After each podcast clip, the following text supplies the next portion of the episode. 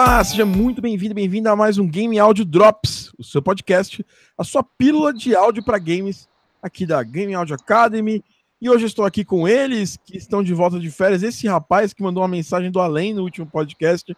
Vamos começar por ele, né? Diretamente de Vancouver, British Columbia, ele que está passando frio e tomando chuva, Maurício Ruiz. Oi.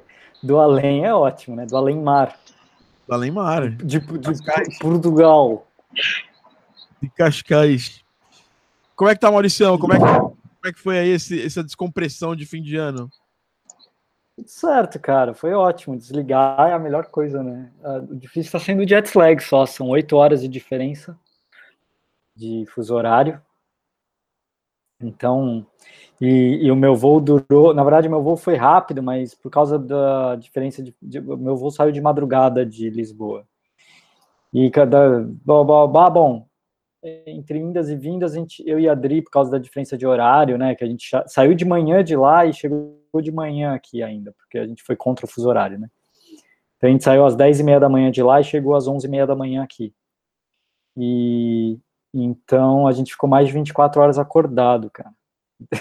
Uhum. ontem era ontem era seis e meia da tarde, a gente dormiu, acordou hoje seis e quarenta da manhã. Drita de férias ainda ou já voltou às atividades normais? Não, a Adri voltou às, às atividades normais hoje. Uou. Então, né? então teremos um mini zumbi Maurício aqui, Ruiz do podcast. Ela que está diretamente de Petrópolis, a terra do Hermes e Renato. é brincadeira, mas é verdade.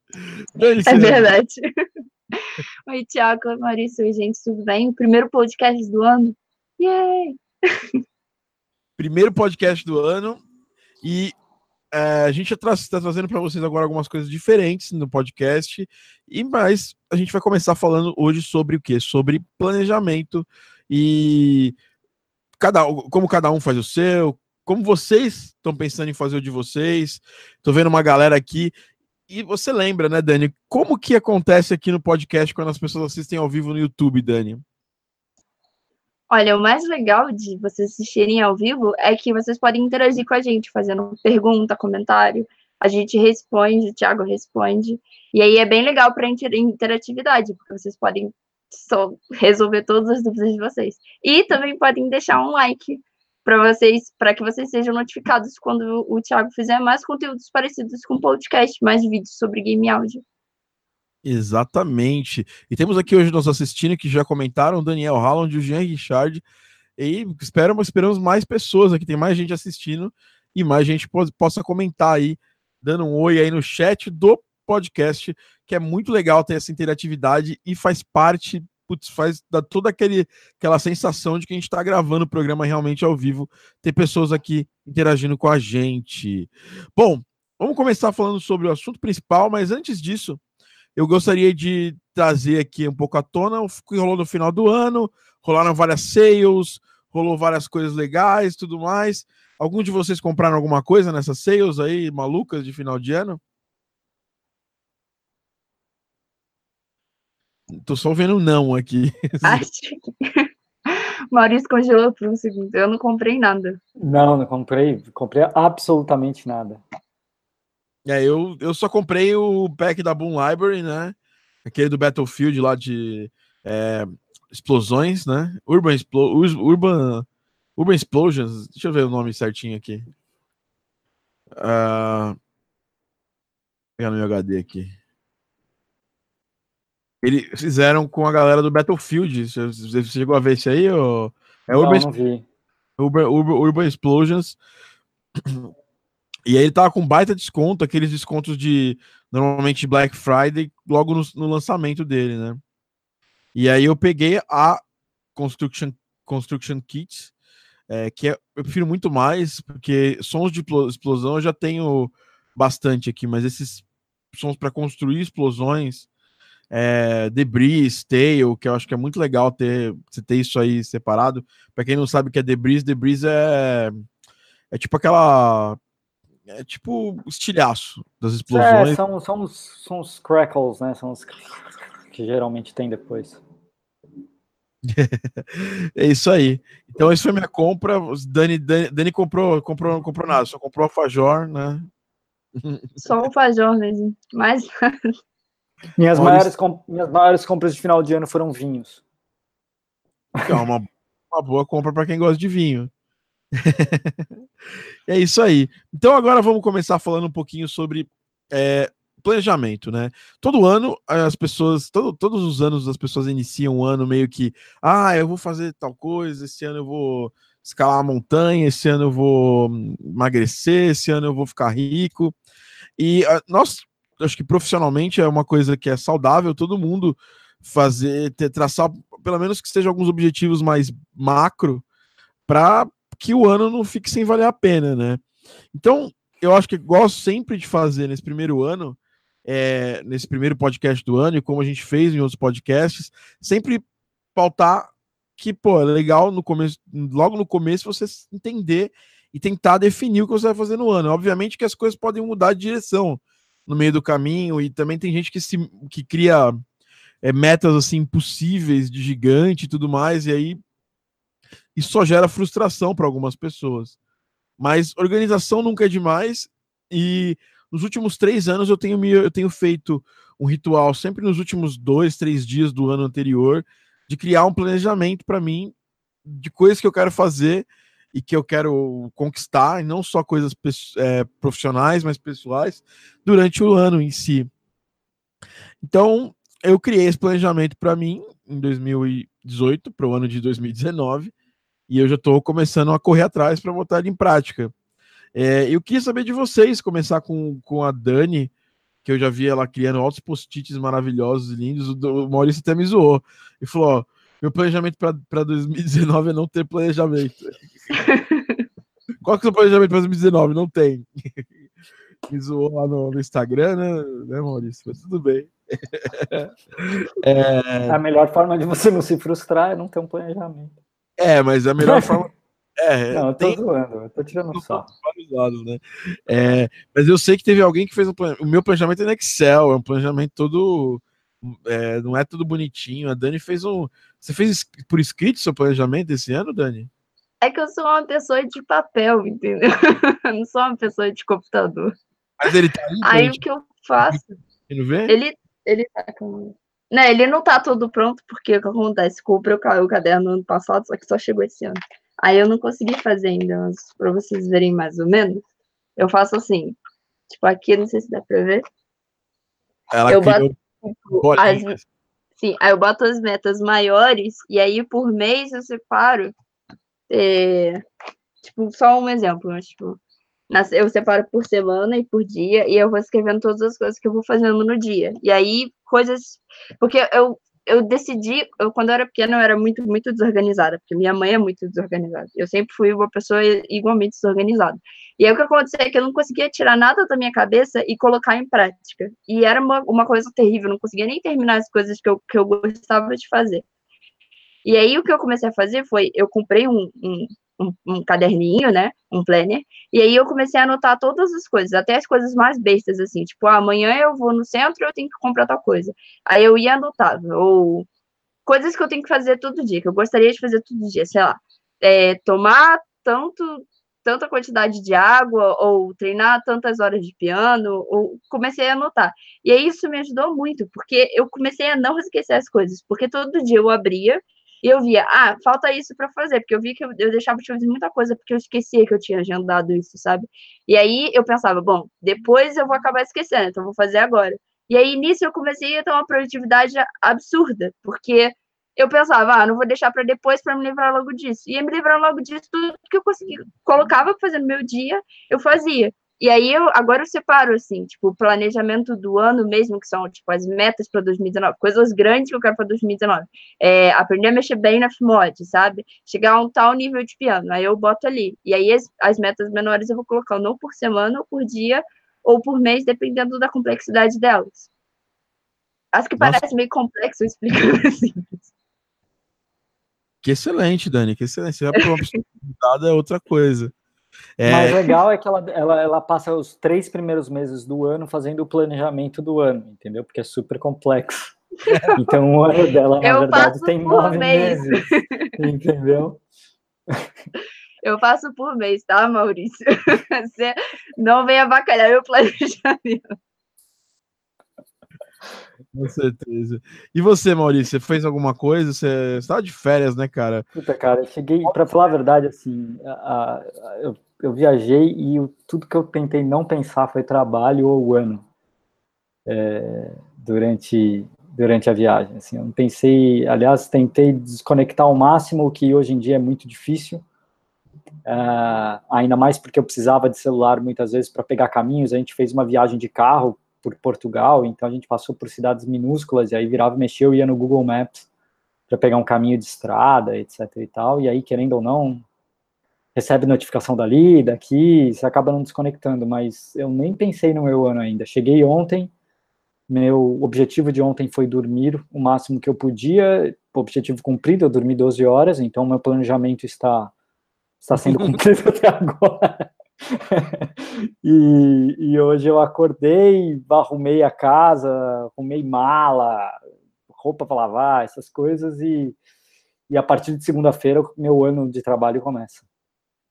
Cara, Aí eu vou pensar em planejamento, vou pensar em tudo a partir de segunda-feira. Mas deixa eu te perguntar, você faz? Porque eu acho assim, o mês de janeiro, é, vamos ser sinceros, todo mundo aqui, jogar limpo, a gente tem que começar a trabalhar com realidades e não com sonhos. É, eu, eu faço esse planejamento nos três últimos dias do ano, mas é, eu fico janeiro inteiro ainda mexendo nisso aí. Porque às vezes eu encontro coisas, novas coisas para fazer, que eu, que eu gostaria de fazer no ano, me organizar outras coisas. Então, janeiro eu acho que é um mês para isso, né? É um uhum. mês para organizar a vida e nem, nem sempre é para você organizar no primeiro dia do ano. Até porque quando você sai desesperado para para conseguir fazer essas coisas, a chance que você fazer, fizer, você vai criar um planejamento de forma desesperada vai, vai dar besteira, vai acontecer coisas erradas e você é. não vai acabar cumprindo ele. Você pode ir tanto na empolgação da virada do ano, que eu acho que é sempre bom, por isso que eu não gosto de fechar o meu, o meu planejamento no, no final do ano. É, eu, eu gosto de abrir ele para eu estar tá presente no começo do ano com isso, porque às vezes você está tão é cheio de coisas, né? Tão sentimento de ser tão overwhelming assim nas, nas coisas que você vai começar a pensar, como a grande maioria dos brasileiros pensa, no que você vai fazer no ano em março. E aí não é uma boa ideia. Porque aí já passou três meses do ano, né? Só tem mais nove para fazer as coisas que vão acontecer. Então, assim, eu gosto de pensar em janeiro, eu gosto de usar janeiro para me debruçar e começar a me planejar e tudo mais. Aí eu consigo fechar em fevereiro um planejamento e aí já começar a agir bastante, a partir da metade de fevereiro, agir bastante até o final do ano. E é, eu nunca fui de fazer planejamento, não. Não? É, na verdade, na verdade, eu sempre, na verdade, assim, eu nunca fui de fazer um planejamento formal. Eu não, eu, não, eu não boto as coisas no papel nesse sentido, mas eu geralmente tenho uma ideia clara no ano, assim, do que eu espero dele. Que serve. É, pelo menos na minha cabeça, assim. Sim, eu nunca fui um cara muito de organizar nesse sentido, porque eu sou meio noia com organização, assim, meus projetos são todos organizadinhos, é, nomenclatura de file, essas coisas. Eu nunca me identifiquei com aquela piada que se faz de gente que cria o, os nomes mais absurdos para os arquivos, e final 1, final 144, final, sabe, essas coisas é, eu tento ser super organizadinho e, e às vezes isso me isso me deixa ansioso também. Organização demais me deixa ansioso. Então, para planejamento, essas coisas eu, eu, acabo não não me organizando tanto, assim, colocando tudo no papel bonitinho, mas eu tenho claro geralmente coisas que eu quero fazer no ano na minha cabeça. É, e eu acho que a vantagem de morar fora é, agora que, que eu tenho sentido é que ao contrário o, o Brasil ele funciona, né? Acho que até pelo ano escolar, etc e tal, o Brasil funciona, o ano brasileiro, o ano de planejamento é de janeiro a dezembro, né, geralmente. E, e tudo é, aqui, e as coisas realmente só começam depois do carnaval, essa bobagem toda. Aqui não, aqui o final do ano é uma parada de 15 dias. As pessoas, as escolas, as, as grandes férias não são no final do ano, é, essas coisas. Então, parece que o final do ano, na verdade, é só um break de 15 dias que você tem para dar uma reanimada, etc e tal, e, e, e, todo mundo começa aqui a trabalhar dia 2 de janeiro, e acabou, e pronto, e pau na máquina. Então não tem muito dessa, acho que é, Acho que tem essa diferença também. Mas acho que a gente podia falar também um pouco sobre boas práticas, né? É, eu acho que assim, acho que eu queria quebrar um pouco esse negócio só de falar, puta, isso aqui é legal de fazer e tentar fazer uma abordagem um pouco mais realista de, de sim, sim. planejamento, né? Que a, a, gente tem boas práticas, você vai achar por internet inteira. Agora, o que realmente rola né, depois que você anota aquele montão de metodologia e, e, e pomodoros e calendários lunares de planejamento é que você praticamente vai ter que lidar com a realidade. Então vamos abordar um pouquinho mais a realidade. Vamos perguntar para a galera que está aqui nos assistindo agora ao vivo, né? O que, que vocês fazem? Vocês já, já fizeram seus, começaram seus planejamentos? Estão fazendo eles? Eu vou agora saudar a galera que está aqui assistindo. É, o, o Búfalo Musical está por aqui, o Balu está assistindo aqui, o André vai lá te falou boa noite, estou meses atrasado na, na entrega do PTG. Não me julguem, esse mês sai. É isso aí, cara. Bora, bora, bora fazer sair, André. Taneco, hello, mandou um hello. O Arthur deu boa noite, meus queridos. E o Rafael Langoni Smith mandou um boa noite, meus consagrados, no pior, no pior estilo memezeiro dele. É, ontem eu falei bastante de planejamento. A gente teve um encontro de uma galera que a gente está dando mentoria da Game Audio Academy, eu e o Rafa. E é, tem que bater. Uma coisa que eu tenho que entender é, é muito assim. É, tem que ser uma parada realista, uma parada que você consegue fazer. Então, se você é uma pessoa super organizada igual o Maurício, você não precisa se planejar tanto. Porque porque acontece? Você basta você querer um objetivo interiorizar muito ele, assim, se for coisas positivas, né? Se for coisas positivas, coisas, coisas relativamente possíveis, né? Porque não adianta também falar assim, olha, a, o Maurício desejar assim, puta, cara, esse ano eu vou virar astronauta. Ele é um, ele é só um designer. Vai ficar, vai, vai ficar meio puxado para ele realizar o sonho. É, eu acho que vai ser difícil. A menos que a SpaceX... Eu posso conseguir, mas acho que vai ser difícil. É, em um ano vai ser meio difícil, tá? É. E a, a, a, a, SpaceX não tá funcionando ainda para levar ele para ser astronauta só de carona, entendeu? Então ele precisa. É, posso tentar me enfiar em alguma nave por aí, sei lá. É. Break into. mas aí, é assim, mas, mas fica um pouco, um pouco mais difícil. Então, você tem que começar a criar condições para os seus objetivos eles existirem. Então, é uma coisa que eu sempre é, avalio quando eu coloco um objetivo na minha planilha. Eu dou uma olhada no que eu fiz ano passado e no que não fiz ano passado, né? Esses dias eu fiz uma live no Instagram e eu queria falar isso para vocês também, que eu botei alguns objetivos master lá. E um desses objetivos era, ter, era terminar uma corrida de 10 km e lançar, é, todo mês, lançar alguma coisa no Spotify. Foram dois objetivos que eu não alcancei em 2018. Eu tô correndo no máximo 5 e eu não postei quase nada no Spotify em 2018. Eu postei pouquíssima coisa. Então, é, visto que esses objetivos não estavam sendo cumpridos, eu tentei ver os motivos porque eles não foram cumpridos, né? E aí bateu com coisas que você não conta, né? E aí eu até passei para um pessoal uma vez uma matriz SWOT, que são uma matriz onde você consegue ver para cada Nossa. coisa que você tem, a sua, os seus é, seus principais medos e o Maurício já, Maurício já pegou mal com a matriz SWOT aqui, ó, a carinha dele. Que funciona, cara, super funciona. Não, não é que lembra de as matrizes uh, SWOT vem de, né, é, strength, etc, etc, né? É, é, Strange Weakness. Uh, e aí tem também. Opportunities. Uh, e, e, e, o outro eu esqueci. Isso vem de, de, de, planejamento de marketing, né?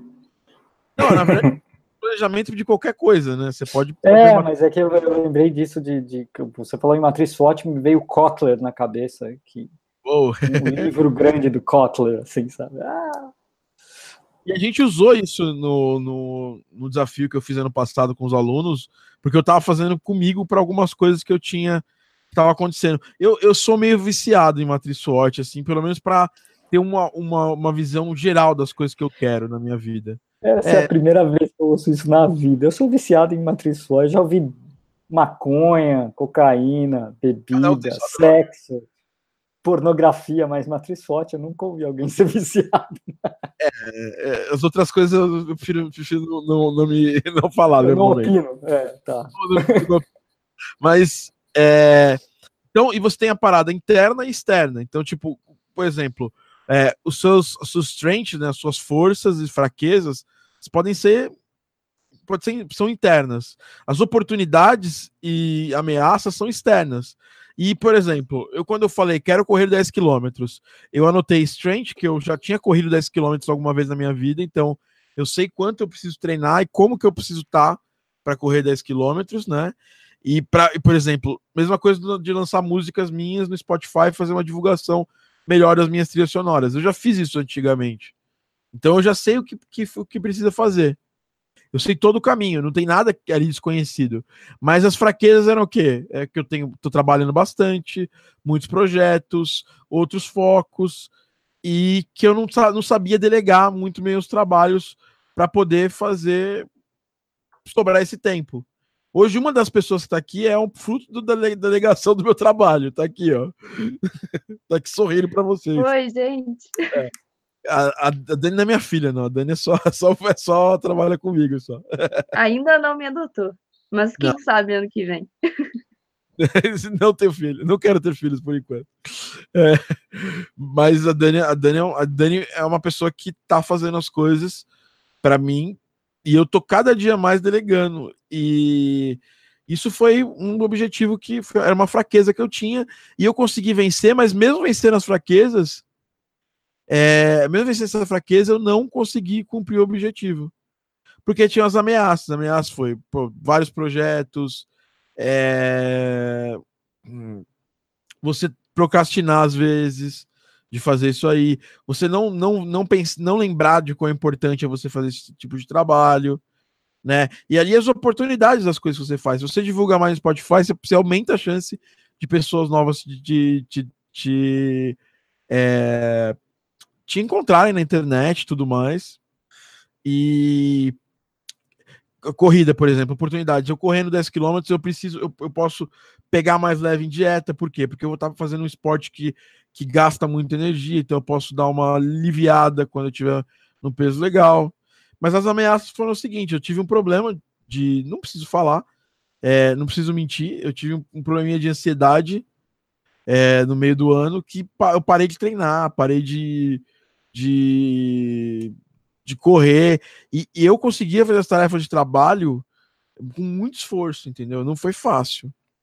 Então, é, isso aí devia estar ali no meu no meu thread, porque eu trabalhava demais e uma hora eu ia quebrar. Entendeu? Eu tava num ritmo muito, muito, muito grande. E hoje é bom que outras pessoas estejam trabalhando comigo, que elas veem a quantidade de coisa que eu fazia. E, era, e, e é impossível, assim, pra, o que você acha, Dani, dessa, dessa quantidade de coisa que eu trabalhava ao mesmo tempo? Eu acho que eu não sei como é que você conseguia. Você tinha um vira-tempo do Harry Potter, eu não sei, Thiago, mas é muita coisa. Eu, eu, às vezes, às vezes, quando acumula bastante coisa, às vezes em um dia eu penso, tá, é muita coisa para fazer isso, mas eu consigo fazer. Mas aí quando eu lembro que você fazia tudo ao mesmo tempo, eu não sei como é que você existia, ou comia, ou dormia, não sei. É, e isso atrapalhou alguns outros objetivos que eu tinha na minha vida, pessoais, que era ter melhores relacionamentos, era tipo uma coisa mais, mais pessoal, que eu não vou não entrar em detalhes, mas eram coisas que só de eu não ter, de eu não ter cumprido alguns desses, desses objetivos, é, eu me atrapalhou em vários outros. Eu cumpri uma porrada de outros, foi um ano maravilhoso, foi um ano foda. É, eu, eu, trabalhei bastante, eu deleguei bastante meu trabalho, acabamos o ano aí com um time de pessoas fazendo trilha, que é uma coisa que eu desejava no começo do ano e eu não tinha, porque não adiantava eu pegar é, gente para trabalhar comigo se eu não tinha organização para isso. É, e, e, aconteceram várias coisas legais durante esse, todo esse ano, né?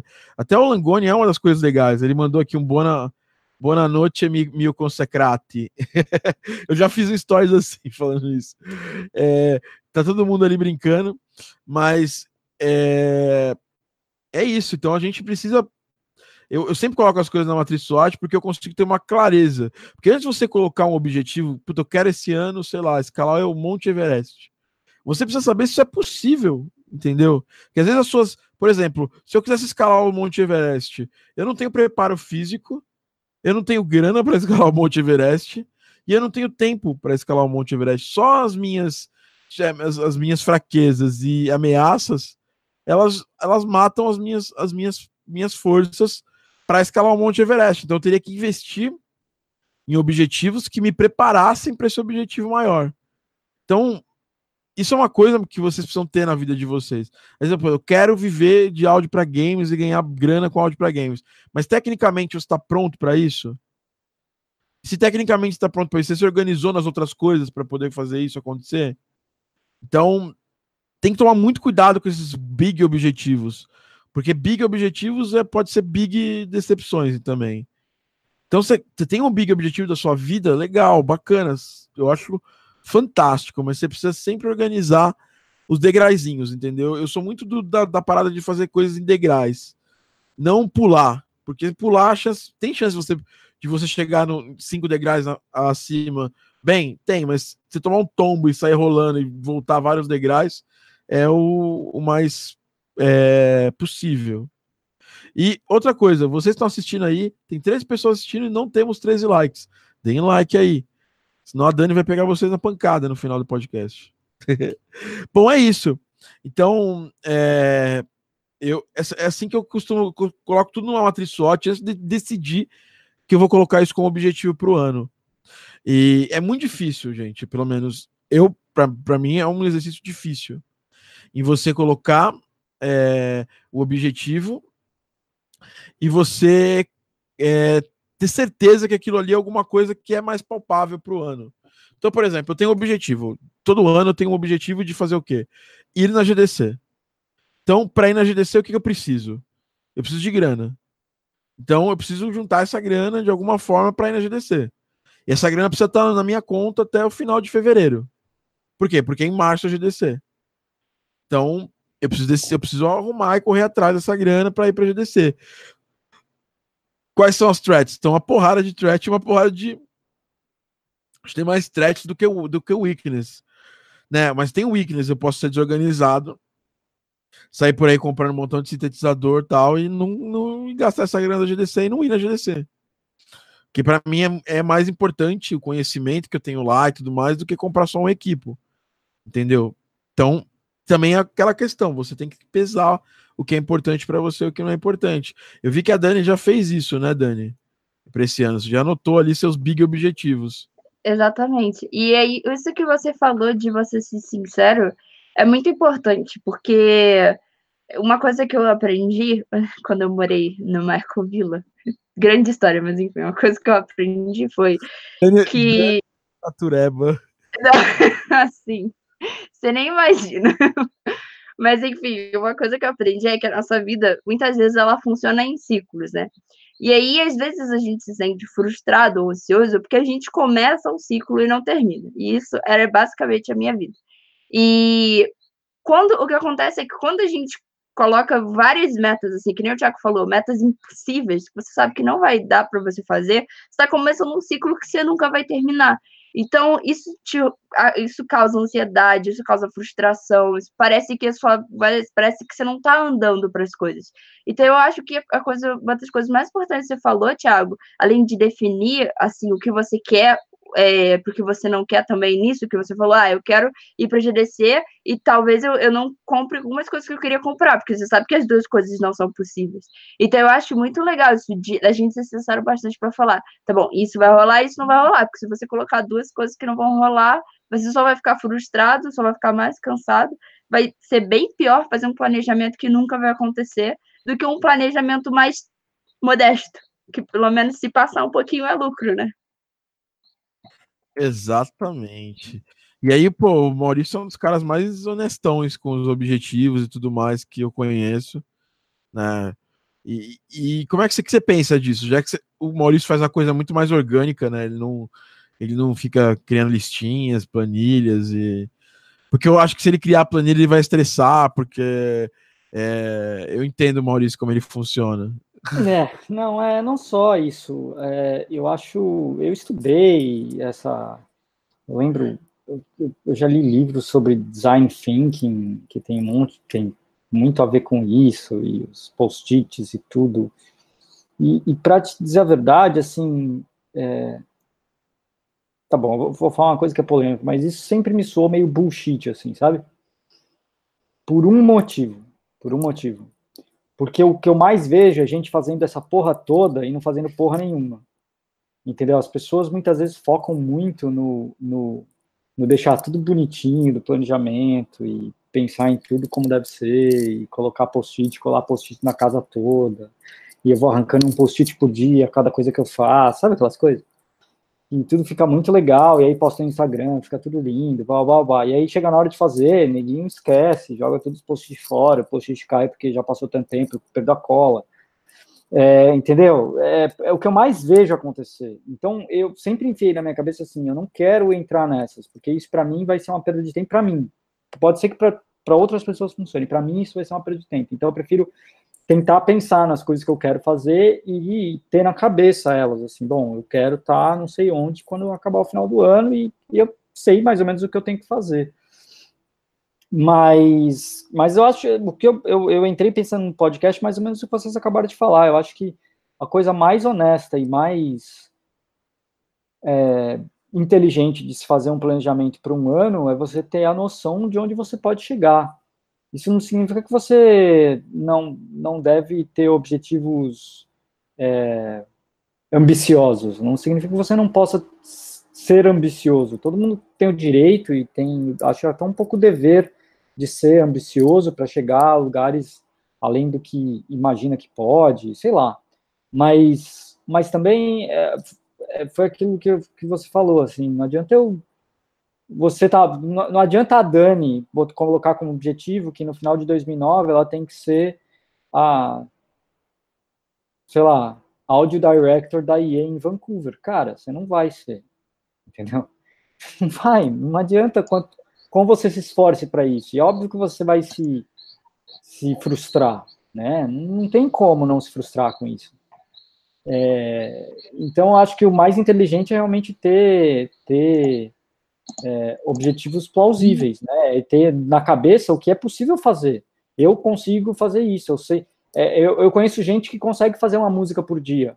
Se eu me colocar para fazer uma música por dia, imagina, na primeira semana eu já estou frustrado. Esquece, eu não faço uma música por dia, não é, meu, não é minha forma de composição. Eu posso querer começar a fazer uma música por dia, mas para eu começar a fazer uma música por dia, eu tenho que talvez começar a fazer uma música por semana, ou uma música a cada 15 dias, e depois ir encurtando o tempo, porque isso vai me fazer é, melhorar meu procedimento de composição, etc, etc, etc. Então, assim, não adianta você colocar para esse ano o seu objetivo que você quer ter daqui 10 anos, porque você tem que, foi o que você falou, são degraus pequenos, você tem que ir degrau a degrau. Então, se eu quero fazer uma música por dia, não adianta eu me colocar para fazer uma música por dia agora, eu tenho que começar a diminuir o tempo que eu consigo fazer uma música, porque hoje não chego nem perto disso. Não vai adiantar eu falar que eu quero, porque não vai dar certo. Eu, eu vou me frustrar, e aí, eu, e aí eu me conheço, cada um é de um jeito. Eu me conheço. Se eu começo a me frustrar muito, eu começo a ficar triste, eu começo a ficar puto, ansioso, e aí eu largo tudo e vou, sei lá, jogar bola, fazer qualquer coisa. Cara, você tá, eh, tá, tá certíssimo. E esse negócio de, por exemplo, fazer uma música por dia. Uma, uma época a gente criou um desafio em 2017. Criou um desafio e no final do ano só uma pessoa tinha conseguido fazer todas as músicas dentro do objetivo que a gente tinha passado. Era fazer uma música por mês, não era por dia, hein? Uma música por mês. É... é difícil? É difícil pra caralho, cara. Então, assim, foi o Cássio, inclusive, ele ganhou, ganhou uma bolsa para entrar no curso porque ele era ele conseguiu esse objetivo com, com louvor. Então, assim, é, isso que você está falando sobre essa questão de é, planejamento, cara, eu também venho dessa área, né? Você sabe muito bem disso, da área mais. Eu venho da área de TI antes de trabalhar com, com música, com áudio para games. É, hoje eu só trabalho com áudio para games, mas eu cuidava de projetos, então todas essas palhaçadas de Scrum, é, organiza, é, tipo Waterfall, todo tipo de organização de projetos que você pode imaginar, eu estudei e já passei por isso, por, pela prática disso em algum momento, no, em alguma empresa que eu trabalhei. E o que imaginar, eu estudei e já passei por isso, Tá aqui o Angoni que ele entrou com a minha voz aqui. então, e, e, eu, eu posso falar para vocês o seguinte: a metodologia que você vai usar ela é a menos importante da, da, do, do da organização para você conseguir esses objetivos. É tipo o DO. É tipo é, o DAW. As pessoas discutem DAW, mas é só a ferramenta. É. é. Você não sabe música, você não sabe fazer música. Você sabe fazer música, você vai fazer música em qualquer dó. Se você não sabe fazer música, você vai continuar não sabendo fazer música em nenhuma dó. Vai sair uma bosta em todas as dós. Vai ter a dó mágica que você vai colocar música, que vai colocar lá sem saber música e vai sair música de qualidade. Então, o que eu posso falar para vocês, eu acho que é esse negócio de metodologia e é, é importante para você, por exemplo, é, organizar a vida, mas ela não é fundamental para você ter um planejamento. Primeiro, você precisa ter os objetivos claros. Eu, por exemplo, mostrei um método que eu faço para ter os objetivos claros. Depois, uma outra coisa que eu faço, eu vou depois fazer uma aula para os meus alunos detalhando isso com mais mas é, colocando isso mais detalhe. Com certeza não vai ser uma aula de uma hora só. É, mas não vai ser aula com o Langoni, tá? É, ele tá me ouvindo, ele tá dançando ali, ó. Vamos ver se, vamos ver se ele tá conseguindo falar, Langoni. Seja bem-vindo. Sim, tô conseguindo. Alô? Não. Tá bem baixo a sua voz. Alô, alô, alô, alô, alô? Não. Enquanto o Rafa se acerta lá, é, eu sempre separo os, os, meus objetivos, tanto da empresa quanto os pessoais, por, por trimestres. Isso é uma, é uma mania que eu tinha da época que eu trabalhava com TI, por, porque quando eu trabalhei num banco, era os nossos, nossas metas, entre aspas, eram fechadas por trimestre. E eu achava aquilo ali no começo, eu achava meio besta, mas depois de um tempo eu vi que fazia muito sentido, porque chegava sempre no final do ano, ou a gente estava muito perto de, de chegar na meta principal, porque a gente foi trabalhando e, e, e se, se julgando durante esse processo. Então, por exemplo, olha, para a primeira eram três quarters, né? Ou três trimestres lá. Então, o Q1, janeiro, fevereiro e março. Q2, abril, maio e junho. Q3, julho, agosto, setembro. Porque 4 outubro, novembro e dezembro. E eu fazia isso. É, e aí, quando eu comecei a me, me organizar para me controlar com essas metas, para esses esses quadrantes do ano, esses, esses quarters aí, esses trimestres, as minhas coisas começaram a andar melhor porque eu não estava olhando para a meta de, de, de, outubro, entendeu? Para a meta de dezembro, eu estava olhando para a meta de março. Então eu, eu, corro atrás dessa meta de março e mato até essa meta de março. Se eu não matei a meta de março, tudo bem. Acontece. Mas eu briguei o máximo e foquei na meta de março e não na meta de dezembro. Entendeu? E eu, eu acho que essa parte boa, porque você começa. Você tem que. Hoje em dia a gente está muito suscetível a ter é, distrações, inclusive quando nas coisas que a gente quer da vida. Então você tá lá, você, pô, quero correr. Aí daqui a pouco você vê um cara fazendo crossfit e fala, puta, podia fazer crossfit, né? Não, não podia, não. Não vou fazer nunca. Mas tudo bem. É, mas assim, as pessoas pensam nisso aí muito rápido. As pessoas mudam de ideia. Nós estamos num, num mundo que é muito difícil você pegar uma pessoa que tem aquela pessoa de convicção das, de várias coisas. É bom você também mudar de convicção, mas não é bom você mudar toda hora, entendeu? Então, é, ter uns objetivos bem claros, definidos para cada trimestre, me ajudou para caramba. Então eu, eu, separo lá, só coloco isso. Para esse trimestre eu quero fazer isso e isso. Para aquele trimestre eu quero fazer isso e aquilo. E eu não fico muito em cima disso. Eu, eu começo a fazer, eu, eu anoto o que eu preciso fazer, e aí começo a ir fazendo nesses meses. De pouquinho em pouquinho, dando start uma coisa que dá para dar start. O que não dá para dar start, que depende de uma outra coisa, eu fico aqui aguardando stand-by. E a, a, Dani trabalha comigo, ela sabe que a gente aqui, a gente não fecha meta para dois meses, as coisas que a gente tem que fazer. A gente fecha a meta para semana que a gente vai fazer. Porque é o que a gente tem controle. Eu não tenho controle da, daqui duas semanas. Eu tenho. Eu, eu posso, tipo, imaginar o que eu vou fazer daqui duas semanas. E quem está assistindo o podcast está vendo o gato terrorista da Dani praticamente destruindo tudo lá, mas tudo bem. Tá tudo bem, tá tudo controle aqui. Mas é, é isso, a gente coloca metas semanais e para fazer as. Cá a cabeça desse gato, porque ele é muito fofo.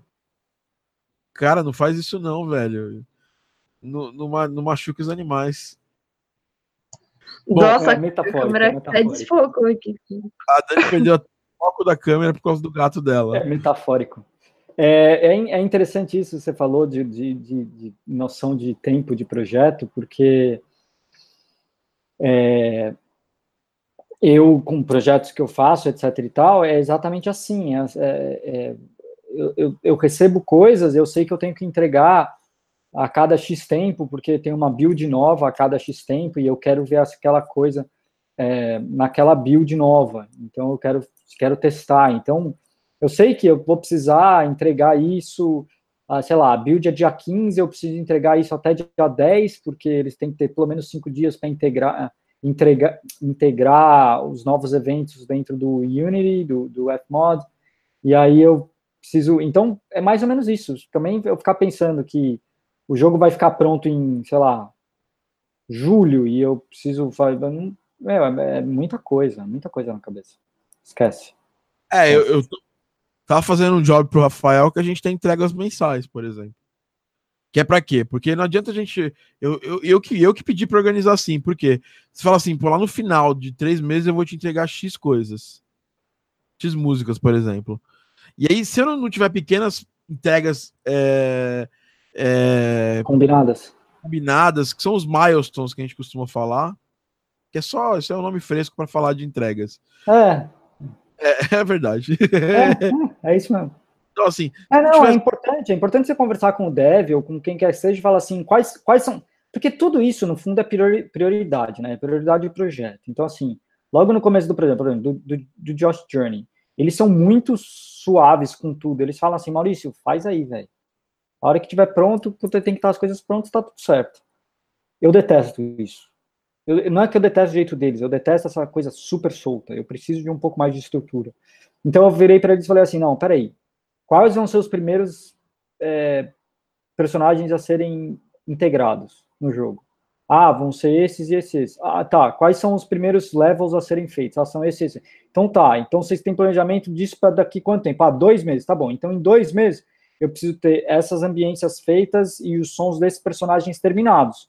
Aí eu fui lá, eu sozinho, e falei assim: bom, se a cada 15 dias eu preciso ter isso, pronto. E aí vai socando lá e vai, e vai até, até conseguir. É claro que às vezes varia, né? Muda lá, pô, o personagem deu merda aqui, vai atrasar, não sei o quê. É claro, acontece. Mas pelo menos essa coisa de assim, não, o jogo vai ser lançado em dois anos, o som precisa estar pronto, meu, esquece. Esquece, eu não consigo pensar daqui dois anos. É, então. Mas isso é uma coisa que eu comecei a fazer nos projetos, ô Maurício, e sempre deu certo. Por exemplo, Vigilante Ranger, a gente define as entregas, o escopo do que vai ser entregue, e aí a gente entrega no final de semana. Tinha um projeto super ca- muito caótico aqui para mim, e aí e até a Dani tá envolvida nesse, Dani nesse projeto. E quando a gente começou a organizar a casa, as coisas começaram a caminhar. Simplesmente assim. Porque você sabe o que você precisa entregar naquela semana. E você sabe exatamente o que você vai, o que o cliente vai cobrar de você naquela semana. Porque vocês acordaram aquilo, vocês tiraram, combinaram, ó, combinado não sai caro, entendeu? Então, se o cliente pediu alguma coisa a mais, você já sabe, ó, pera aí, vai ter, não vai poder fazer isso aí, entendeu? Isso aqui tá fora do escopo. Sim. Então, é basicamente isso. Queria muito que o Langoni falasse. Será que o Langoni tá vivo ali? Ele tá com. Ele tá com. Tô. Eu tô com um bicho Velho. novo. Olha que beleza. Uau! Então, só foram feitos 150 desses aparentemente. Eu consegui comprar por 1.300 reais. Só que veio faltando um pedaço da madeira que descolou. Mas tudo bem, talvez. Poxa, isso, isso, que isso não é nada, né? Esse pedacinho de madeira aí. É, eu tô triste. Mas eu tava, ta- eu tava. Pô, hoje foi o dia, da, hoje foi o dia do- do- dos presentes aqui no estúdio. Eu tô cheio de coisa nova. Eu tô com um Rolly também. Ah, isso é muito legal. Tentando- E aí, já, já testou? Já tem suas impressões? Já, ele é muito bom. Só que tem que ser usado. É, assim, ainda não consegui fazer ele funcionar multicanal no Contact do jeito que eu quero. Os sons dele melhoraram muito desde a última vez que eu mexi com o C-Board. Ah, ah, o sound design deles original era muito feio, assim, os presets eram horrorosos e tal. Agora já tá bem melhor, tá bem mais usável, assim, os presets, mexendo um pouquinho, clicando um pouquinho. É, Mas o que eu quero fazer é fazer, isso ele já faz, cada nota mandar um canal MIDI de 1 a 4, 1 a 6, alguma coisa assim, e ter pitch bend mod individual por canal. Porque aí o bicho vai pegar. Você vai usar em, você vai usar em, é, em conjunto com, com outro teclado MIDI. É, usar com, usar com contact mesmo. Não, então, mas você vai usar isso, você, vai, você tá tocando com o seu controlador MIDI lá, pá, e você usa ele só para poder fazer o, não, o pitch. Não, o Rise é controlador MIDI, ele manda MIDI normal. Não, não, não, eu sei. Uh, travou só pra mim? Morreu. Ah, ele parou numa cara tão engraçada. Então, eu estou assumindo aqui esse podcast, então. É o seguinte, galera, esse negócio de planejar não está com nada. A verdade é que você tem que sair fazendo as paradas. Você tinha congelado aqui na tela, você congelou para mim na tela. é, não, mas, mas me fala, me fala aí. É, deixa eu te falar. Mas é que eu tinha entendido que você usar ele só para fazer pitch mod. Só isso. Não, não, não, não. Aí não precisa disso tudo. A ideia é tocar nele. E assim, já, já, já mandei um trabalho hoje com ele. Assim, o, o a minha filosofia de, de comprar coisas, eu sei, vocês, acham que eu compro coisa pra caralho, que eu sou maluco. Mas, bicho, eu uso tudo. eu, eu uso tudo que eu compro, eu juro. Tipo, eu peguei esse Seaboard, eu prometi para mim mesmo. Assim que ele chegar, eu vou começar a usar ele. E usei. Hoje mandei uma propaganda pra Globo e já usei ele. Já fiz um pad lá maneiríssimo, coisa que eu nunca faria no teclado normal, fiz nele. Que maneiro, cara.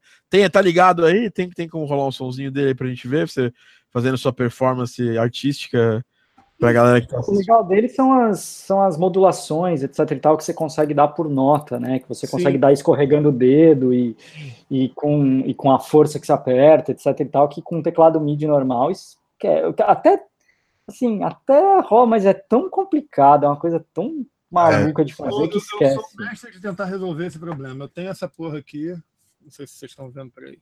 É um isso é legal pra caralho. Isso é legal pra caralho. Né? Usei muito também, os sons deles são muito legais, são um design francês muito maneiro. Eu tenho esta porra aqui, que é um. Vocês estão vendo? Sim. Que, que, que é basicamente um monte de controlador MIDI. Eu tenho esse cara aqui, que tem uma. Não, peraí, tá fora da tela. Eu tenho dois desses, então posso pegar outro que não tá ligado. Eu tenho esse aqui que é muito legal, que é basicamente um troço de videogame. Que é o Mid Fighter. É, o Mid Fighter só manda 127. Eu tenho um desse aqui, ó, também. Ó. Eu tenho um bra... é brasileiro, é o. Quer ver? Eu vou pegar aqui. É daqueles da Lilo que eles fazem lá na. no Depô? Não, não é, cara. É do. do é do, do Gustavo. Chama Flipper. Do nerd? Isso, do músico nerd. Lindo. Gustavo Nerd, sim. Que lindo esse aqui, negócio. Esse aqui é o segundo. Deixou esse o aqui, janela. Esse aqui é o segundo flipper. E o Gustavo tá fazendo uma controladora para mim, vai mandar para mim aí daqui uns meses. Uma que tem, as, que tem fader, knob e botões de arcade. muito legal, muito legal. Botões de arcade te fazem feliz. Tem um problema. Só, esse aqui é um problema. É, esse, mas ele já resolveu esse problema nas, nas outras. Porque isso aqui é Arduino, então eu tenho que ligar o Max for Live. Ah, fodeu. Para poder. É só ligar o Max. Não, ele funciona em qualquer DOL. Mas você tem que ligar o Max for Live, que é de graça lá. Não precisa, não precisa comprar o Ableton. Tá chegando alguma coisa para vocês? Tá chegando sim. Mas será que tá chegando pelo microfone ou tá chegando bonitão? Eu, não, acho que tá chegando, tá chegando pelo microfone, pelo que eu tô sentindo. Ah. Tá. A não ser que esteja tudo com um reverb longe pra caralho. Não, não. O que eu vou fazer vai ser o seguinte: eu vou, eu vou mudar o input, por algum motivo o loopback não está vendo o microfone. Aí eu vou mudar temporariamente o input aqui para o Logic e vocês vão ouvir, é, para o loopback, e vocês vão deixar de me ouvir, ouvir só o loopback. Lá vai.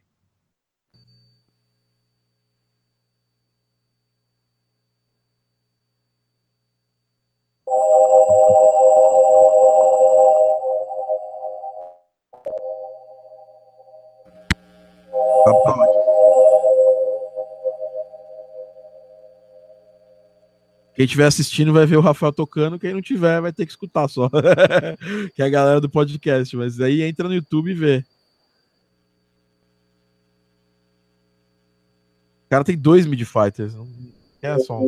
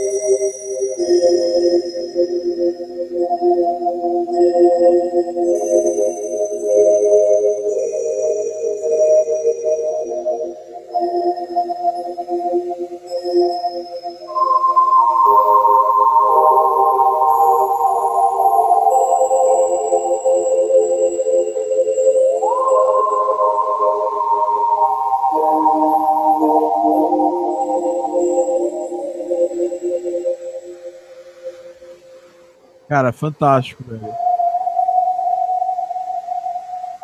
Tem umas perguntas para fazer para você aí, mas aí você liga o seu microfone. Eu, eu não sei que... por que raios eu achei que a Rowley tivesse parado de fabricar os, os, não. os keyboards, etc e tal. Não sei por que Katsu. Eu acho que estranho, porque eles fizeram blocos. Não, não, eu acho que não, obviamente não, mas eu não sei porque me veio na cabeça. E eu lembro que na época eu fiquei triste. Eu falei assim, puta, sério? Que bosta, assim, que é uma puta peguei, ideia foda. Eu, eu, peguei isso hoje, eu não tô tocando bem ainda. É, tem muita imprecisão, assim, na mão, assim, parece que você tá tocando em de salsicha, assim. É, ele, é, ele é bem molengo, assim, e não é tão tight quanto um teclado normal. Por outro lado, as teclas não afundam o tanto quanto. Ele já começa a detectar assim que você baixa a mão. Então, por exemplo, para coisas mais percussivas, é super interessante. Tipo assim, se o Thiago me permitir de novo, Claro, tá permitido. E Comprou eu... novo? Comprei, comprei Rafa... uma promoção. Oi. Rafa, rapidinho, só, só fazendo uma pergunta antes de você desligar o micro e mic para lá. Você chegou a testar o Chaos Pad para alguma coisa? Ele tem um Chaos Pad ali, não parece um Chaos Pad? Essa versão... Na verdade é um XY MIDI, não tem nada demais nele. É como se fosse um trackpad é. mesmo. É que é um Chaos Pad MIDI. Se a gente pegar o que tirando é. aquele Chaos Pad standalone, é o Chaos Pad MIDI, é isso aí, é XY. É, e, e, ele, tem os, ele tem os faders ali, né? Os faders digitais, tipo da controladora da Max aqui que eu tenho. Os faders, a princípio, servem para ele para você controlar a própria sensibilidade dele. Mas eu acho que dá para signar para um monte de coisa. Cara, muito bacana, velho. E para string, você chegou, você, você vai usar isso aí para tocar string, Não. alguma coisa orquestral, ou só vai usar para para pad? Falta muito ainda para chegar num nível que dê para trocar coisa orquestral. Mas eu também não dou tanto, tanto valor a fazer orquestral a vera, entre aspas, porque eu sempre gravo, né? Então o meu mockup é para mim mesmo. Eu não preciso ficar pilhando mockup. Mas se você, por exemplo, vai, pega, vamos, vamos pegar a situação de alguém que é, de alguém que não tem esse, esse budget para fazer gravação com orquestra real, tudo mais. Você acha que vale para para quem não tem esse budget usar o Seaboard para tocar? Não, não. não. Para fazer simulação de instrumento de verdade, só para fazer aquelas coisas super bregas que as pessoas fazem com fingindo que é guitarra, fingindo que é baixo, fingindo que é X, Y coisa. Se a pessoa quiser apunhetar aquilo, beleza, aí vale a pena. Mas eu, eu acho que não adianta uma coisa que imita perfeitamente outra, sinceramente. O Daniel falou que antes era um modelo bem maior, acho que popularizou quando diminuíram o modelo. Exatamente, Daniel, Daniel Holland comentou aqui. E quando eles fizeram blocks, esse modelo de, da Seaboard Rise é o modelo que substituiu o primeiro, primeiro Seaboard e aí eles dividiram, eles criaram um pequenininho, que é o Blocks, que é só, só Seaboard. É, e os bloquinhos, né? O Seaboard eu usei já, eu usei algumas vezes, eu não, eu não gostei muito não. É, assim. É, eu achei eles meio duros, assim. Não sei, não. Essa daí eu, eu já brinquei um pouquinho com ela, eu achei muito foda, muito, muito foda. Eu fiquei babando. Isso é um instrumento. Assim, a partir é. do momento que eles puseram mídia na coisa, eu comecei a levar a sério. Quando saiu o Rise, que é, que é esse que eu tenho, entrou com mídia. Aí eu pensei, bom, então agora dá para comprar. Porque antes ele tinha só o protocolo MPE dele e você ficava locado no synth deles. Eu não tenho paciência de ficar destrinchando o synth com preset feio. Sério, preset feio, ah, eu desisto quero usar isso aí com... Eu quero usar isso com o Serum, velho. Não tem nem É, legal usar isso daí com qualquer coisa, sem dúvida. É, mas aí a onda é a seguinte... mesmo eu achei ele, ele duro, assim, sabe? Eu achei ele... É, é, é esquisito. É um brinquedo, eu acho. O, o, o para usar com Serum, Thiago, a ideia, eu acho, é você botar ele multicanal, MIDI, e, e, e você abrir tipo cinco Serums iguais endereçar cada canal para um Serum, e aí você controla uma voz com cada um, e você tem pitch bend, modulação e, e intensidade individual. Coro, você cria um coro de vozes, cara. É. Isso aí. Aí você, Cara, fica, aí você fica Blade Runner. Tá aí uma das coisas, tá aí uma das coisas que você que você vê que você não que você claramente não precisa, mas quando você vai pra fora você acaba comprando, entendeu? eu tô vendendo, ó, eu tô vendendo umas controladoras aqui do Innovation, elas vão acabar virando um negócio desse aí. É uma ideia. Eu, eu- ia mostrar o, eu ia mostrar um negócio aqui da percussão, rapidinho, deixa eu só trocar. Mostra aí pra gente fechar o podcast. É, o nosso assunto principal, a gente já falou bastante dele, agora vamos, vamos, vamos dar esse review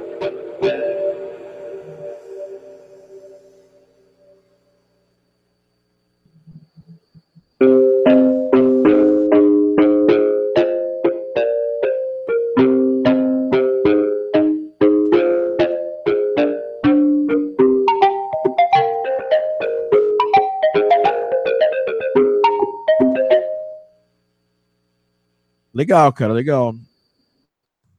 Você vê que você vê que é, é super impreciso para mim ainda, né? Eu erro para chuchu quando tem que tocar notas rápidas assim. Não, e, você é um, e você é um baita, você você é instrumentista.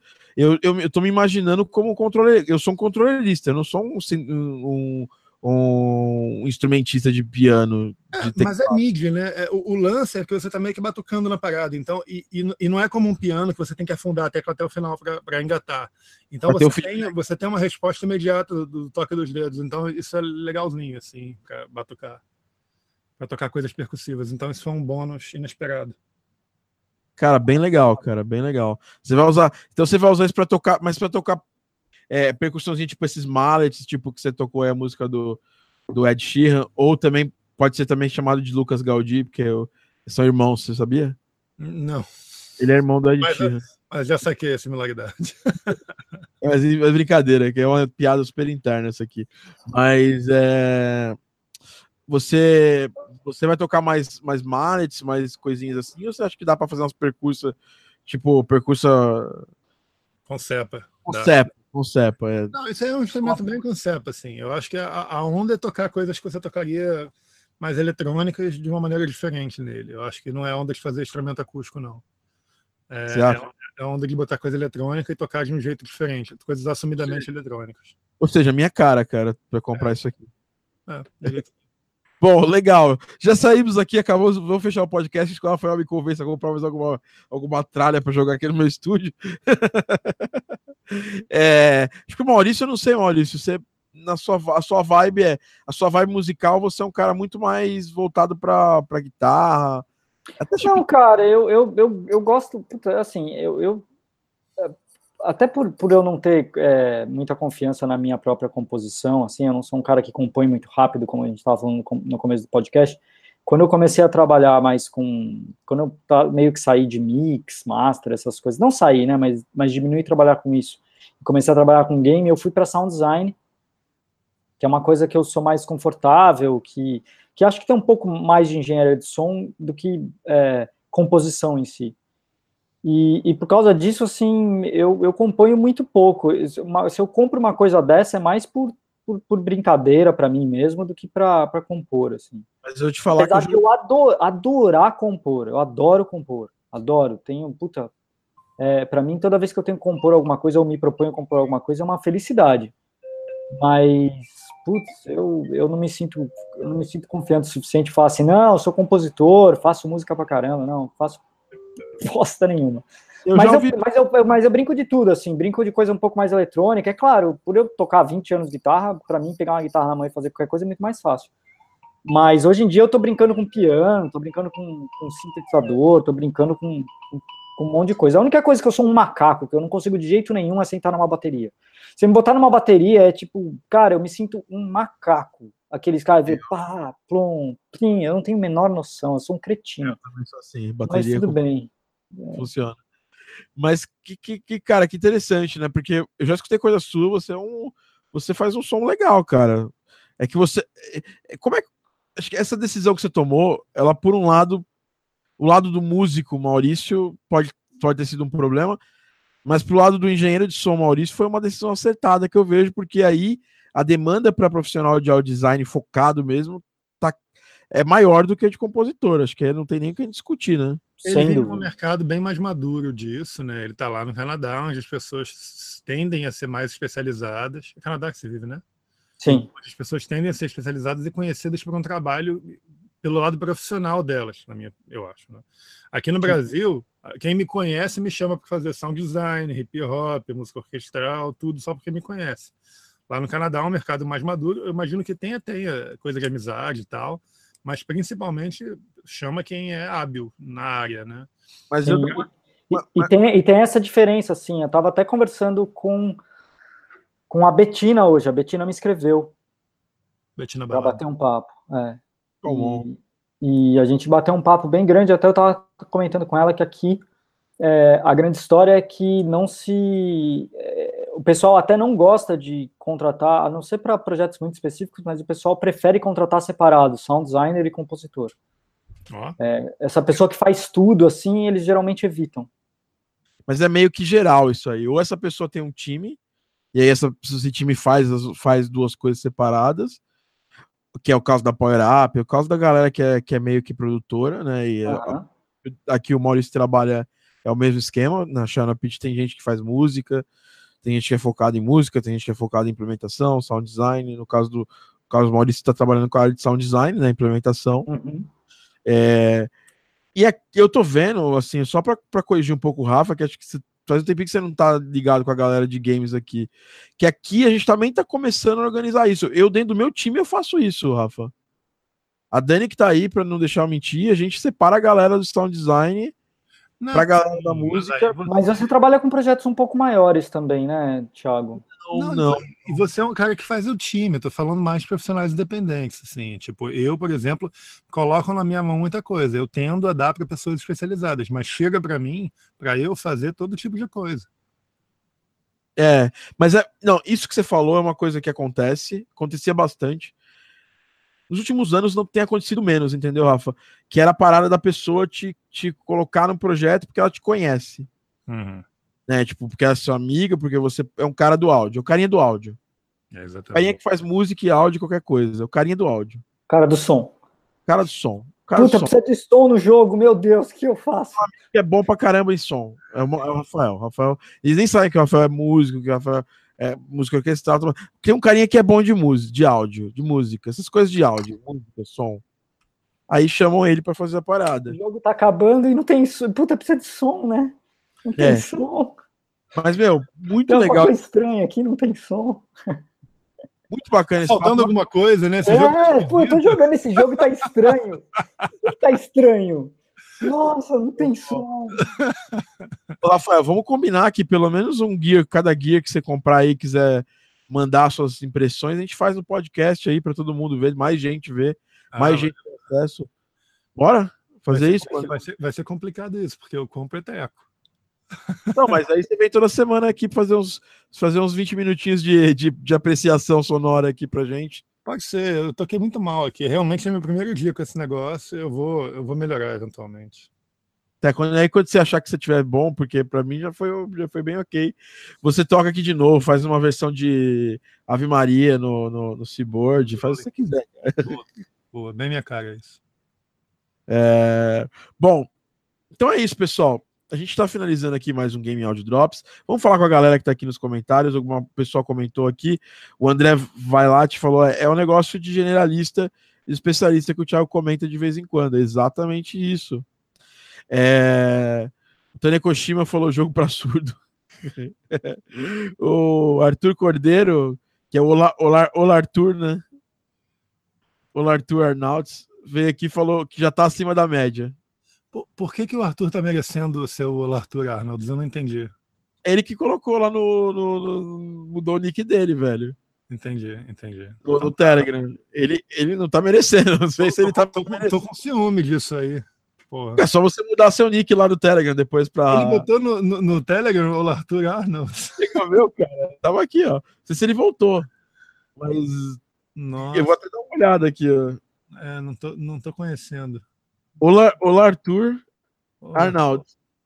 Incrível. Cara, o disco, novo, do, o disco novo dele não tá, nem tá tão legal assim. Tem uma batidinha, é esquisito, sabe?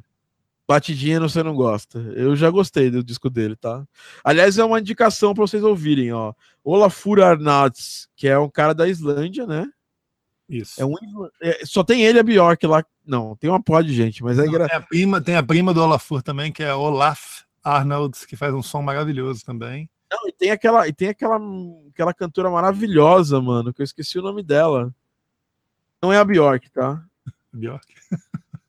Ela- eu também sou muito fã da Bjork. Eu não sei se vocês são, mas eu sou. Cara, eu ouvi tanto Bjork que eu acho que não dá mais, não consigo mais escutar, mas eu ouvi tanto.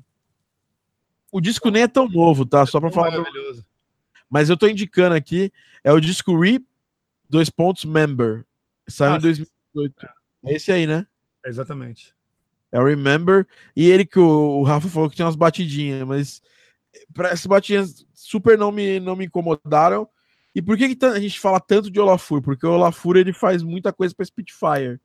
Né? E todo mundo depois vai lá e, e pega os bancos dele e segue a Concepa, que o Rafa fala. Toda vez que você ouvir falar de Concepa, tá falando da, da parte da concepção sonora, do conceito sonoro por trás do, do som do, do Olafur, né? E eu, eu indico para vocês escutarem. ó. Eu acho que é uma, uma parada bem legal para que você que está acostumado a ouvir música é, bonitinha, com refrão, gente cantando, não é para você. É uma parada mais transcendental, mais música ambiente, né? Diria que até, sei lá, eu não, não, não sei falar muito bem assim, mas be, beira um New Age, sei lá. É que não é- Maconha. Maconha não. Galera da maconha não, não, não vai ter boas. Saco, tô, falando, tô zoando. Não, é é porque é o seguinte, assim, eu acho que é mais, é mais a linha do Brian Eno do que New Age, assim, sinceramente. É, Pô, o Brian é legal pra caralho. É, vem, de- vem dessa linhagem, eu acredito. É, o Nils Fram inventou esse som de piano filtrado, né? De botar o filtro no piano, ou baixar aquele pedal de celesta do piano de armário, que também serve. E isso virou uma, uma concepa, né? Meio, meio é, do norte, assim, da Europa. Todo mundo começou, muita gente começou a fazer música com, com- assim, e muita gente começou a fazer música textural, assim. Tem Trazer pra aquele- Oi? e levar para Hollywood. É, é- é um som que é um som que é muito. Eu tenho que eu tenho que ir lá ver a novela das. Tem- vai ter uma parada maneiríssima na novela das nove agora que eles usaram nossa música de abertura. Eu tenho que correr para lá para ver. Mas enfim, aí teve aquele rapaz também do que compôs o Vivaldi. Qual é o nome dele? Eu esqueci. É, é, Max Richter, não sei se vocês já ouviram falar, ele também é um super trailblazer aí. E isso tudo se juntou. Ele, ele fez a trilha do, do Black Mirror, e isso tudo se juntou num, num, num, num lance meio é, chamber pop, assim. É, é o pop de câmara elevado a esse, essa dimensão sinfônica. Só que não, não é sinfônica, é uma coisa pequena, intimista, com o microfone de perto nas cordas e pianos ambientes. E tá todo mundo meio que fazendo isso. Eu não sei nem se é mais a onda, porque ficou uns quatro anos assim já deve estar velho esse som. Acho que a gente está esperando o próximo som, né? O Hans Zimmer agora inventou a onda do Tidal Orchestra, não sei se vocês já ouviram falar nisso, mas é em vez da, da orquestra passar de uma nota para outra, todo mundo junto, eles vão passando, tipo assim, ah, você passou, tá, agora eu passo. Aí a próxima pessoa, ah, você passou, agora eu passo. Então vai, vai rolando tipo um blend de tudo, e a orquestra vira meio que um organismo, assim, que vai se movendo devagar. Ele fez isso para o Blue Planet 2 com o Radiohead. Vale a pena. Acho que foi uma das últimas inovações, assim, que eu, que eu tomei nota, assim, de coisas interessantes de linguagem de trilha sonora pintando aí. Cara, que Mas a, gente tem que ficar sempre ligado, né? É a gente que faz música para mídia, porque isso facilita nosso, nosso trabalho, né? Saber o que está rolando. Escutar música faz parte do trabalho. Isso. É um trabalho. E a gente tem e não escutar música só. Eu falo isso muito para as pessoas, mas é, não só escutar música por escutar, mas escutar analisando é, timbres, é, composição. Não, e não só escutar o que se gosta, né? E aí, isso faz parte 100%, porque trabalhar com música vai escutar muita coisa que você não gosta. Entendeu? É, o que você não gostava é que, tá, que é legal, Maurício, porque às vezes você cria todo uma- um conceito de que você não gosta de uma coisa até você escutar essa parada. Exatamente. Até você começar a prestar atenção nela. É, exatamente, cara. O, o Arthur, é, que está trabalhando comigo agora, eu É, eu acho uma das paradas mais fodas dele, vou falar isso e vou embora, é que ele é uma pessoa extremamente aberta a ideias, sabe? Ele é um cara muito, muito coração aberto assim para ouvir tudo e para entender tudo e para e para assimilar tudo. Ele já fez milhões de coisas diferentes comigo, sempre um grau altíssimo assim de propriedade.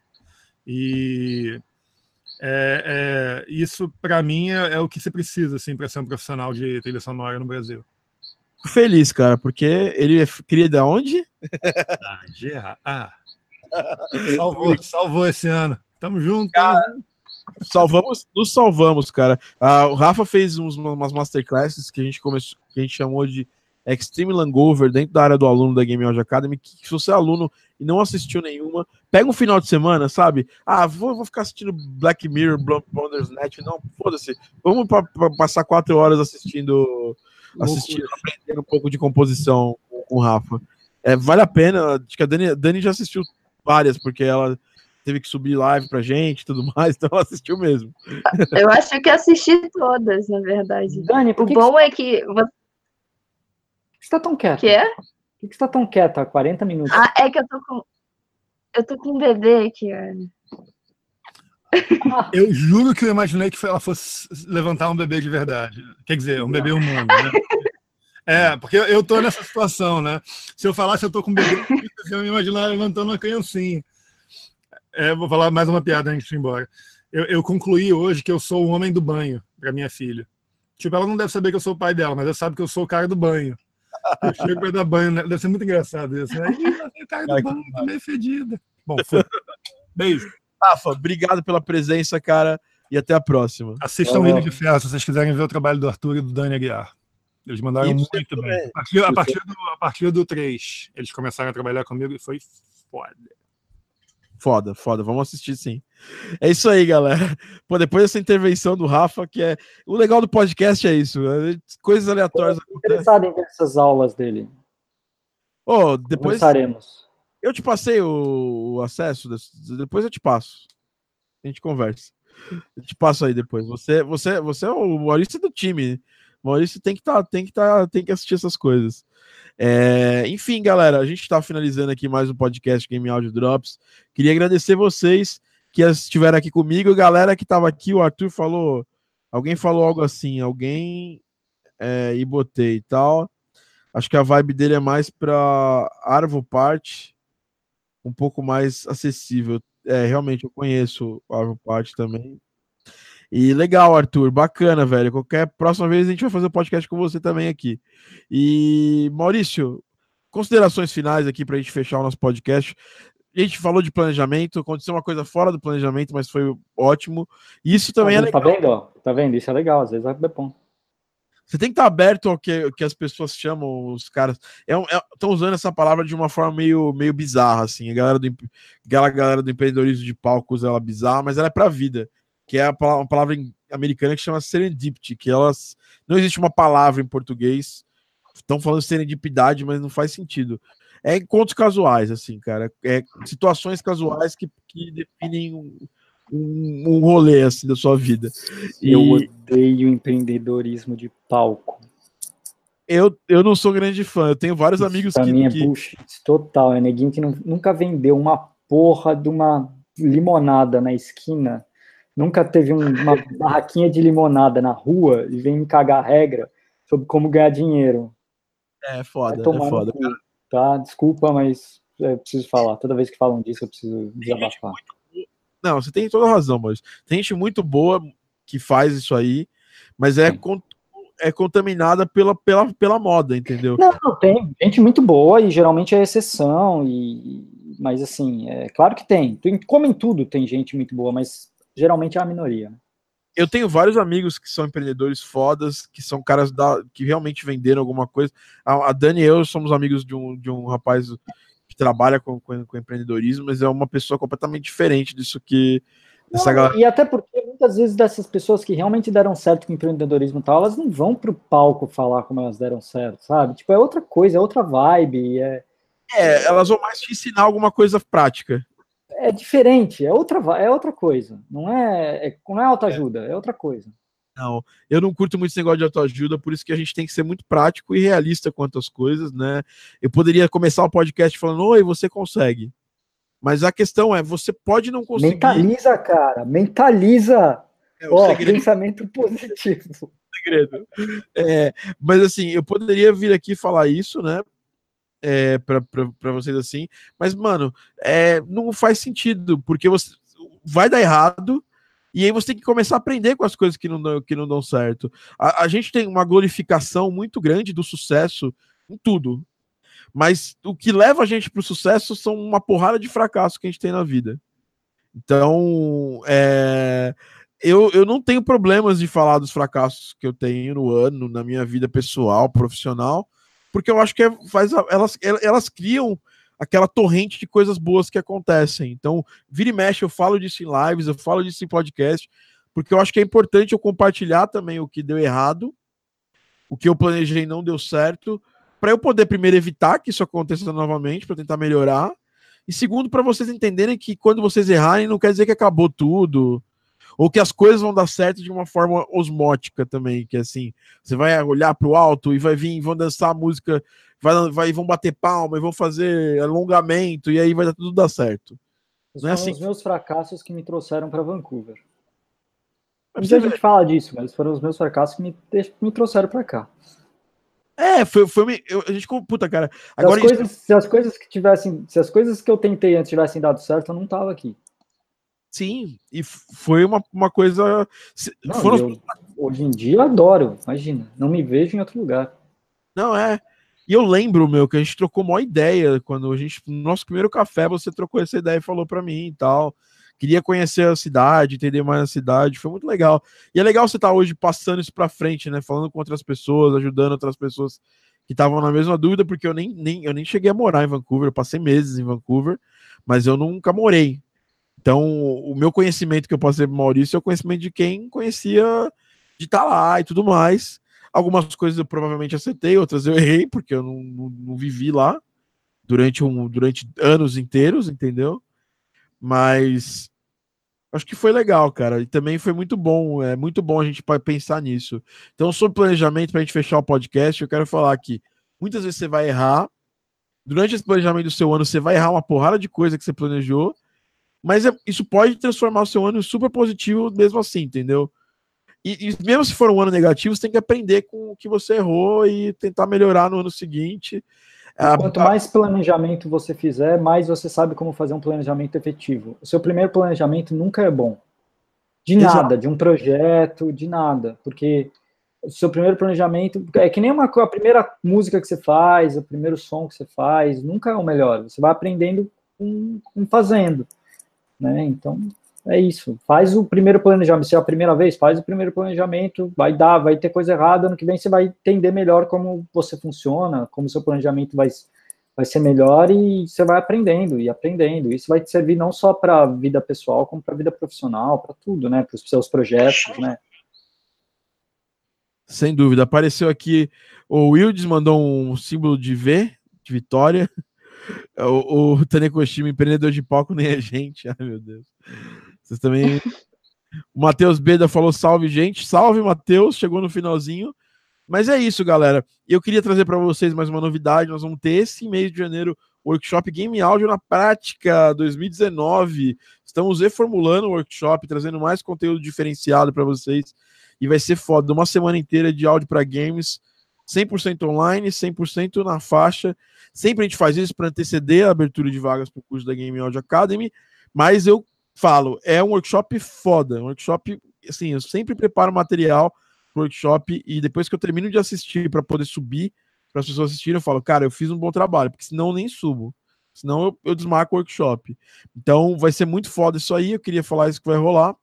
Fiquem ligados na Game Audio Academy. Sigam o Maurício Ruiz nas redes sociais dele, no site dele, maurruiz.me. Mauricioruiz.me. Maurício Ruiz, desculpa. MaurícioWiz.me, porque eu tô com o Ruiz na cabeça. Porque eu, hoje eu tava editando um vídeo que, inclusive, novidade, semana que vem teremos um vídeo no canal, vai ser o um vídeo, vai ser uma, um feat com esse senhor. É um excerpt de um podcast que ele participou. E Eu achei você- incrível o vídeo, porque eu falo pra caralho, eu falo muito, né? Eu sou uma pessoa muito prolixa e você resumiu todo aquele meu pensamento em 40 segundos. É, mas, na verdade, esses méritos não são, não são só meus, é um mérito de time. A Dani que Sim, fez. não, vocês todos. Dani, Dani garimpou, legendou, eu editei o vídeo, coloquei ali aquela. Coloquei ali uns, uns, uns inserts ali. É, essa é a nova, nova, nova temporada de vídeos da Game Audio Academy. O segundo vídeo que vai sair dessa nova temporada é com o Maurício. Nós vamos ter mais vídeos, porque a gente vai pegar vários excerptos. Olha que coisinha maravilhosa. e aqui, aqui colírio da Capricho. É, então a gente vai pegar é, e, vai, e vai trazer muitos excerpts em vídeo dos podcasts, colocar nas redes sociais e propriamente até no próprio YouTube, para vocês terem ali pinceladas de coisas fodas que aconteceram no podcast. Então, Dani tem lá anotado vários outros momentos, né, Dani? Exatamente. Só espere. Inclusive, legendar Maurício Quiz não é uma tarefa fácil. Caramba, É, só- é só para os fortes. Por quê? tá- Você não percebe, Maurício, mas você fala muitas coisas entre uma frase e outra. assim, Você joga umas palavras. Difícil legendar.